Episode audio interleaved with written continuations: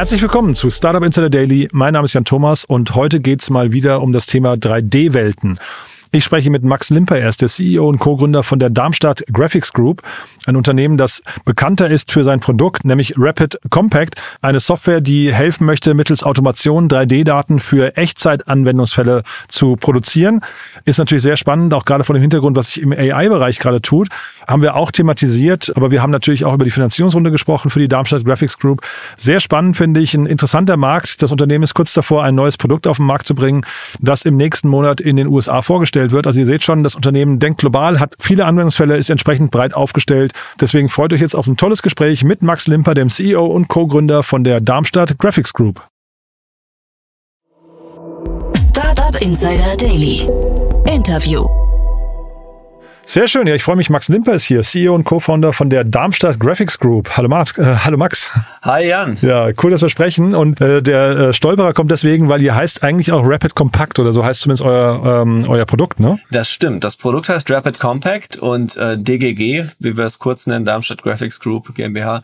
DGG ist unser Firmenname. Mhm. Und ähm, wir bringen tatsächlich dieses Jahr noch ein zweites Produkt raus, was dann auch Rapid irgendwas heißt. ähm, das wird dann auf der SIGGRAPH in zwei Wochen vorgestellt. Und äh, dann wird es auch mehr Sinn machen, weil dann hast du den Firmennamen und Produktnamen, äh, also zwei verschiedene Produktnamen, ähm, so dass man da leichter erkennen kann, was was ist, denke ich mal. Mhm. Wir sprechen vor dem Hintergrund von der Finanzierungsrunde, da gehen wir auch gleich nochmal ins Detail, aber äh, vielleicht vorher erstmal mach mal den, den, den, das Feld auf quasi. Was ist denn das, wofür Rapid Compact dann äh, irgendwie ähm, berühmt geworden ist oder wofür ihr jetzt steht? Ja, sehr gern. Also Rapid Compact ist eine Software, die es Unternehmen und ja, 3D-Artists, äh, technischen Usern ermöglicht, 3D-Daten aus verschiedensten Quellen automatisch in Virtual Reality, Augmented Reality, 3D im Web, Game Engines etc. zu bringen, also kurz in Echtzeitanwendung.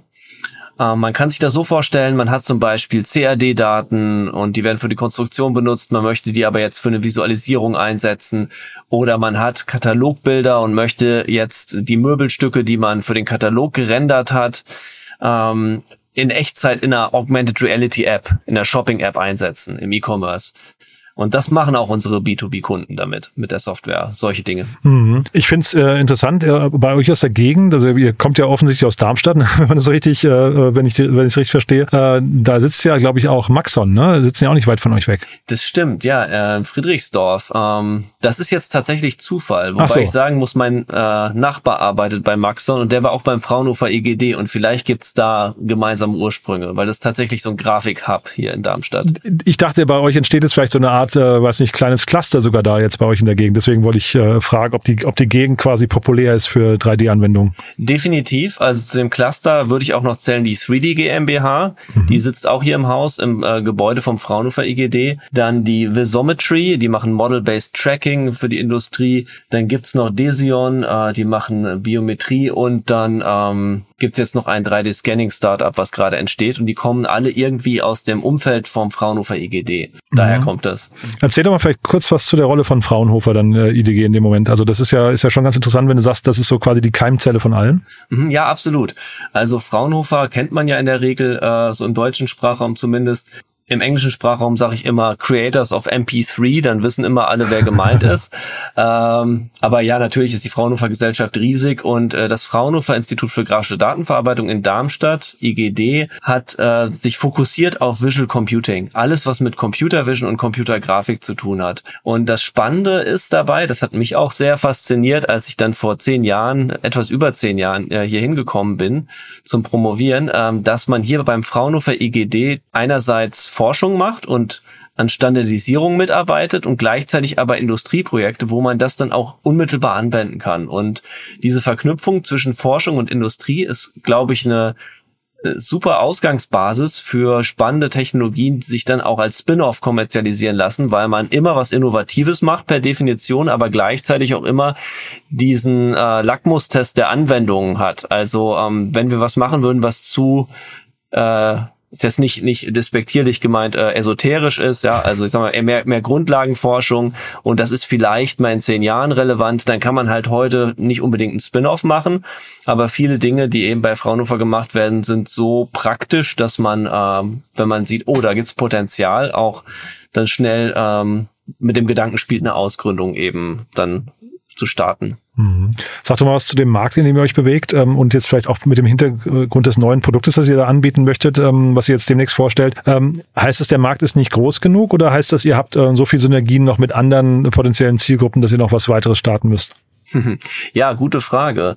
Also ich glaube, wir haben noch nicht alles, ähm, also noch nicht die volle Value Creation Chain abgedeckt sozusagen. Und ähm, der, das neue Produkt bedient jetzt eben einen ganz wichtigen Baustein, der sozusagen vor dem kommt, was Rapid Compact macht. Also Rapid Compact optimiert Daten für verschiedene Anwendungen, aber dieser Import aus verschiedenen Quellen, äh, der an sich ist schon ein kompliziertes Problem. Und ähm, das heißt, wir erweitern sozusagen die, die Wertschöpfungskette, die wir abdecken können. Mhm. Und ist das kompliziert? Also ähm, fließt da jetzt irgendwie, keine Ahnung, die Hälfte eures äh, äh, eurer Manpower rein oder ist das eher so ein, so ein Beiprodukt? Also äh, wir haben schon äh, ja genauso viel Investment in das neue Produkt jetzt äh, aktuell laufend an Personalkosten wie in äh, das alte. Ja? Also und die arbeiten aber auch zusammen. Ja? Also das heißt, die, wir sehen es auch als eine Suite von Produkten, die man eben an unterschiedlichen Stellen der Value Creation Chain dann einsetzen kann. Mhm. Wie finden euch Kunden? Also ähm, ist das so, ist das gebundelt mit anderen Produkten oder seid ihr so standalone und müsst tatsächlich auch eigenen Vertrieb machen? Mhm. Ja, äh, also das ist ein ganz spannendes Thema. Ich glaube, da geht es uns auch wie vielen äh, B2B Deep Tech Startups. Also unsere Zielgruppe, äh, die das Produkt letztendlich evaluiert äh, und dann auch findet zuerst mal, sind halt eher technisch Leute, also einerseits äh, 3D Artists, äh, 3D Tech Artists und andererseits äh, Cloud Entwickler, die äh, Integration bauen äh, und Automatisierung. Ähm, und äh, wir haben dann also so eine Art, äh, wie sagt man, Bottom-up Sales Motion, ja, wo man hm. dann ein ähm, einen Manager hat, der vielleicht nichts genau von, äh, also weiß von 3D-Optimierung und wie das jetzt alles genau funktioniert, der will nur bestimmte Ergebnisse sehen und dann gibt's irgendwelche technischen Entscheider, die sagen dann, hey, wir brauchen dieses Produkt. Mhm. Ähm, das heißt aber nicht, dass wir kein Sales machen müssten. Äh, es ist nur mehr so, dass der Sales dann in der Regel begleitet ist von einer äh, technischen Evaluation und dann auch oft schon qualifizierte Leads zu uns kommen, die sagen, das Produkt ist ja spannend, ähm, wir denken, wir brauchen das. Ja, wir haben eure Cloud-Plattform ausprobiert und wir finden das gut, aber ja, was soll das denn kosten und äh, passt das in unser Budgetmodell und, und so weiter, ja. Hm. Wie hast denn du den letzten November wahrgenommen, als dann ChatGPT um die Ecke kam und diese ganzen Generative AI-Themen? Äh, äh, weil da ist ja jetzt 3D irgendwie, also ich, ich folge da auf TikTok irgendwie verschiedensten Leuten, die in diesem Bereich da unterwegs sind, finde das beeindruckend, wie schnell das vorangeht, da der ganze grafische Bereich. Und da ist ja 3D auch ein Element davon, ja. Das stimmt. Das ist auch echt spannend zu sehen, was da alles so passiert. Ähm, ich habe da so, so zwei Sichtweisen, glaube ich. Also auf der einen Seite so als Privatperson, ähm, ähm, schaue ich dem zu und finde es ganz spannend. Ich habe dann auch äh, jetzt an Silvester, glaube ich, äh, war das, dann haben wir zusammengesessen und mit ChatGPT äh, das irgendwelche Gedichte schreiben lassen. Ähm, ist ja auch irgendwie ganz lustig, aber äh, ich habe dann, also es ist natürlich auch für Chatbots und so, es, es macht total Sinn. Und äh, ein Professor hatte mal irgendwann gesagt, äh, ChatGPT ist ein intelligenter Papagei, der Sachen nachplappern kann. Mhm. Ähm, aber mehr natürlich auch nicht. Also der Papagei weiß sozusagen nicht, was der tiefere Sinn dessen äh, ist, was er da plappert. Und mhm. ähm, bei den bei den 3D-Modellen, äh, ja, ist es ja so ein bisschen so ähnlich. Äh, da gibt's immer so viele, also viel Hype. Ich bin, da bin ich jetzt nämlich, das ist meine andere Sichtweise. Ich habe ja in dem Bereich promoviert, ähm, bin auch relativ tief in den Themen drin normalerweise im 3D-Bereich und ähm, auch dieses Thema Nerves zum Beispiel, äh, also Neural Radiance Fields, äh, was dann hochkam ähm, und so gehypt wurde und auch dieser ganze Generative AI, also 3D-Modell aus dem Bild erstellen. Da gibt's noch sehr viel äh, Grundlagenforschung, bis man da Ergebnisse bekommt, die mithalten können mit dem, was so ein 3D-Artist macht oder selbst ein 3D-Scanning, eine 3D-Scanning-Anwendung. Und 3D-Scanning an sich ist ja auch noch nicht da, wo 3D-Artists sind von der mhm. Qualität her. Und das mhm. wird schon seit, äh, ich weiß nicht, seit, seit, seit zehn Jahren gemacht oder länger.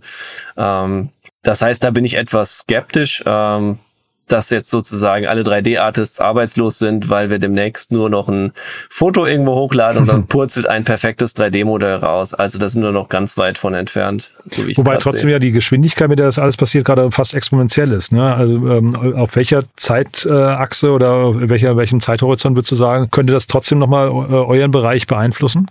Also beeinflussen tut's den schon ein Stück weit, ja. Äh, und ähm, ich glaube, also sagen wir mal, ich denke, dass wir in den nächsten zwei, drei Jahren noch ähm, viel bessere Anwendungen sehen werden, die es ermöglichen, dass man Assets erstellen kann für zum Beispiel Spiele.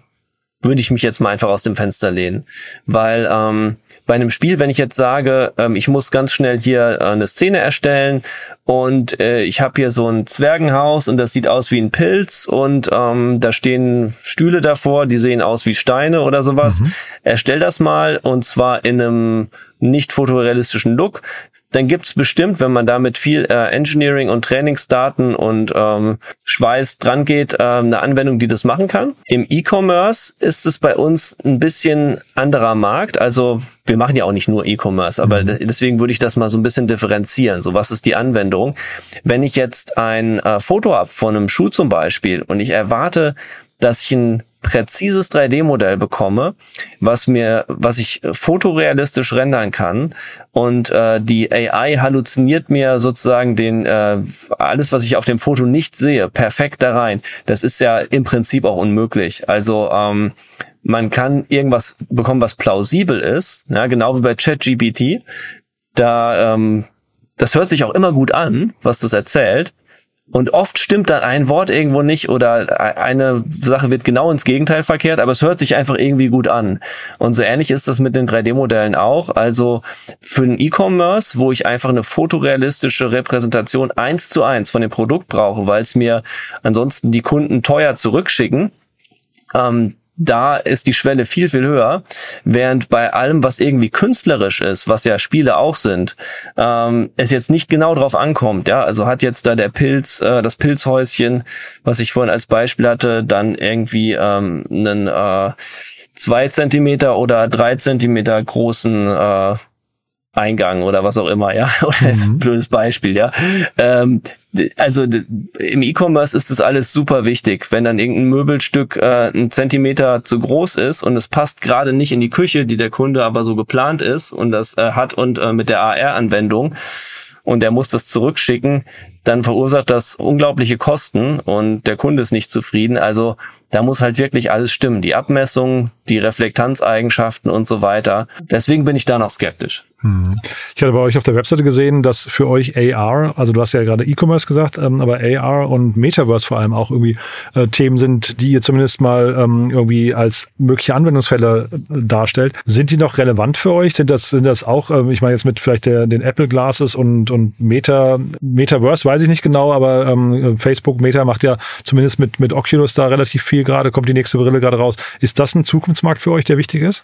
Ähm, potenziell ja, genau. Also, sag mal, wenn das jetzt groß wird, dann sehen wir uns da auch wirklich als Teil des Ganzen, weil wir Daten in Echtzeitanwendungen bringen und ähm, Spiele oder halt also Metaverse-Anwendungen wie jetzt sagen wir mal Roblox oder Fortnite, das sind durchaus auch Plattformen, die wir mit bedienen können. Das mhm. haben wir auch schon gehabt, dass dann ähm, Kunden zum Beispiel so Konstruktionsdaten hatten und gesagt haben, da wollen wir jetzt ein spielefähiges Modell draus machen, weil wir wollen das in Fortnite bringen. Und äh, Fortnite kann man sich ja auch, oder Roblox kann man sich ja vorstellen, auch eher wie ein, wie ein Social Network. Ähm, das heißt, wenn ich jetzt sagen würde, eine Firma möchte Werbung machen auf Facebook, dann würde jeder sagen, na und, ja, ist doch klar. Ähm, aber Werbung in Roblox oder Fortnite, das klingt immer noch so neu und komisch, ja, mhm. ist aber eigentlich genau das Gleiche. Mhm. ähm, man hat ein, eine Plattform, auf der viele Leute aktiv sind, möchte da sein Produkt irgendwie zeigen. Und deswegen glauben wir, dass wir da die Brücke schlagen können zwischen dem E-Commerce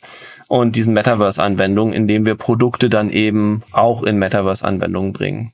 Jetzt hast du Roblox genannt, aber es äh, gibt ja auch so Plattformen wie Unity und, ähm, und Unreal. Sind die wichtig für euch? Ja, äh, definitiv. Also das wird, also beide von diesen Plattformen werden auch viel und gerne genutzt von unseren Kunden. Da gehören auch so Sachen äh, zu, also ganz spannende Anwendungen, die man als Normalsterblicher auch gar nicht zu sehen bekommt, die ich dann selber auch ganz spannend fand, als ich es mal irgendwann mitbekommen habe, wie zum Beispiel Virtual Store Planning. Mhm. Also man äh, stellt sich ja die Frage in der Regel nicht, wenn man einkaufen geht, wer wie jetzt genau diesen dieses Geschäft geplant hat. Aber wenn man jetzt so große Ketten hat wie Rewe oder jetzt in USA Target oder Walmart oder so, die planen ja alle irgendwie ihre Geschäfte und da ist ja alles optimiert, also welche Art von Artikel wo steht etc. Und man kann sich vorstellen, dass das recht kompliziert ist, wenn man das alles auf Papier oder irgendwie mit einem physischen Modell oder sogar einem physischen Geschäft plant. Also wenn ich mir jetzt vorstelle, ich lasse das Management dann mal durch so ein Geschäft laufen, dann sagen die, ah nee, die Artikel müssen aber alle da hinten hin und ich will noch mal sehen, wie sich das und das anfühlt. Das ist ja alles unheimlich aufwendig. Und wenn ich das in 3D in Unity oder Unreal machen kann und ich kann mal ganz schnell so innerhalb von fünf Minuten äh, drei, vier Konfigurationen so durchswipen irgendwo, ist es halt ein riesen Mehrwert und dadurch kriege ich viel schnellere ja, Iterationen hin und ja, ist auch ein Bruchteil der Kosten. Von daher ist das zum Beispiel ganz attraktiv, diese 3D-Produkte dann in Unreal oder Unity zu bringen, damit man die da im Virtual Store Planning einsetzen kann. Muss doch ein super lukrativer Markt sein, oder? Ähm, vielleicht kannst du noch mal was beschreiben. Also, wo, wo, wo verdient ihr gerade das meiste Geld dann? Äh, was sind so die, die heißesten Gebiete für euch? Also E-Commerce tatsächlich und da gibt's zwei verschiedene ähm, Arten, wie wir Geld verdienen. Das eine ist eben direkt mit Kunden zusammenarbeiten, also Endkunden, und das andere dann über verschiedene Kanäle, also wie Adobe oder Shopify jetzt zum Beispiel. Die Kunden sind bei uns. Also Shopify ist ja ein Shop-System für Online-Händler, ja, wenn man sich seinen eigenen Shop machen will. Und dann kann man diese Shopify-Plattform benutzen. Wenn man da ein 3D-Modell hochlädt, dann läuft es auch durch unsere Software. Das ist also so eine Art Channel für uns. Mhm. Ja, spannend. Und dann lass uns das mal als Brücke zur Finanzierungsrunde nochmal nehmen. Die äh, ist ja wahrscheinlich damit begründet, dass da Investoren bei euch große Fantasie haben, ne? Äh, absolut, genau. Also die haben, wir haben wir natürlich alle, ja. ja ähm, und äh, ja, wir sehen einfach, dass es ein Markt ist, der noch wirklich rasant wächst muss man jetzt langfristig sehen oder mittelfristig. Kurzfristig ist es jetzt so, sage ich auch ganz ehrlich, dass äh, wir jetzt ja gerade in einer Krise sind und da schauen natürlich alle nochmal genau auf ihre Budgets und da ist es etwas schwieriger, Leute Mit, für Sachen... in der Krise meinst du nicht euch, sondern den Markt an sich, ne? Den Markt, ja, genau. Ja, genau. Also wir, genau, einfach wir, wir generell ne, in unserer Volkswirtschaft und weltweit mhm. und ähm, da sitzt das Geld natürlich nicht so locker für experimentelle Projekte oder Sachen, die eher in die Zukunft gerichtet sind, äh, mhm. sondern es werden überall Budgets Budgets zusammengestrichen, gerade bei den großen US-Tech-Firmen auch Leute entlassen. Ja, das heißt, jetzt gerade ist das Klima nicht so super innovationsfreundlich, aber generell mittelfristig äh, sieht man, dass dieses Thema 3D im E-Commerce wahnsinnig wächst. Äh, wir sehen auch, dass da alle dran interessiert sind. Wir haben auch schon oft äh, die Aussage gehört, es geht gar nicht drum, ob man das macht oder nicht, ob man 3D macht oder nicht. Es geht nur drum, wann und dass man eben es nicht verschläft, weil wenn die Konkurrenz äh, alle Produkte in 3D anzeigt und ich mach's nicht, dann ähm, habe ich irgendwann das Nachsehen und dann ist es auch zu spät, sich noch drum zu kümmern, weil es kostet natürlich ein bisschen Zeit, solche Prozesse überhaupt aufzusetzen, so ein neues mhm. Medium komplett einzuführen. Mhm. Die Investoren, magst du die noch mal kurz nennen? Äh, Charlie Songhurst habe ich gesehen, äh, kennt man, aber die anderen kannte ich offen gestanden alle nicht, ähm, mag aber an mir liegen. Ach so, ja, genau. Also wir haben ähm, den Chris Schagen. Äh, viele Grüße, falls er das ach, hört. Ach so, stimmt, der kommt hier bei, sitzt bei uns um die Ecke, ne? Das ist äh, äh, Contentful, ne? Genau. Ja, ja. Äh, mhm. Mhm. Und ähm, also das waren jetzt ja beides dann Angels, aber institutionelle Investoren gibt's einmal den Fraunhofer Tech Transferfonds, die waren aber auch schon vorher dabei.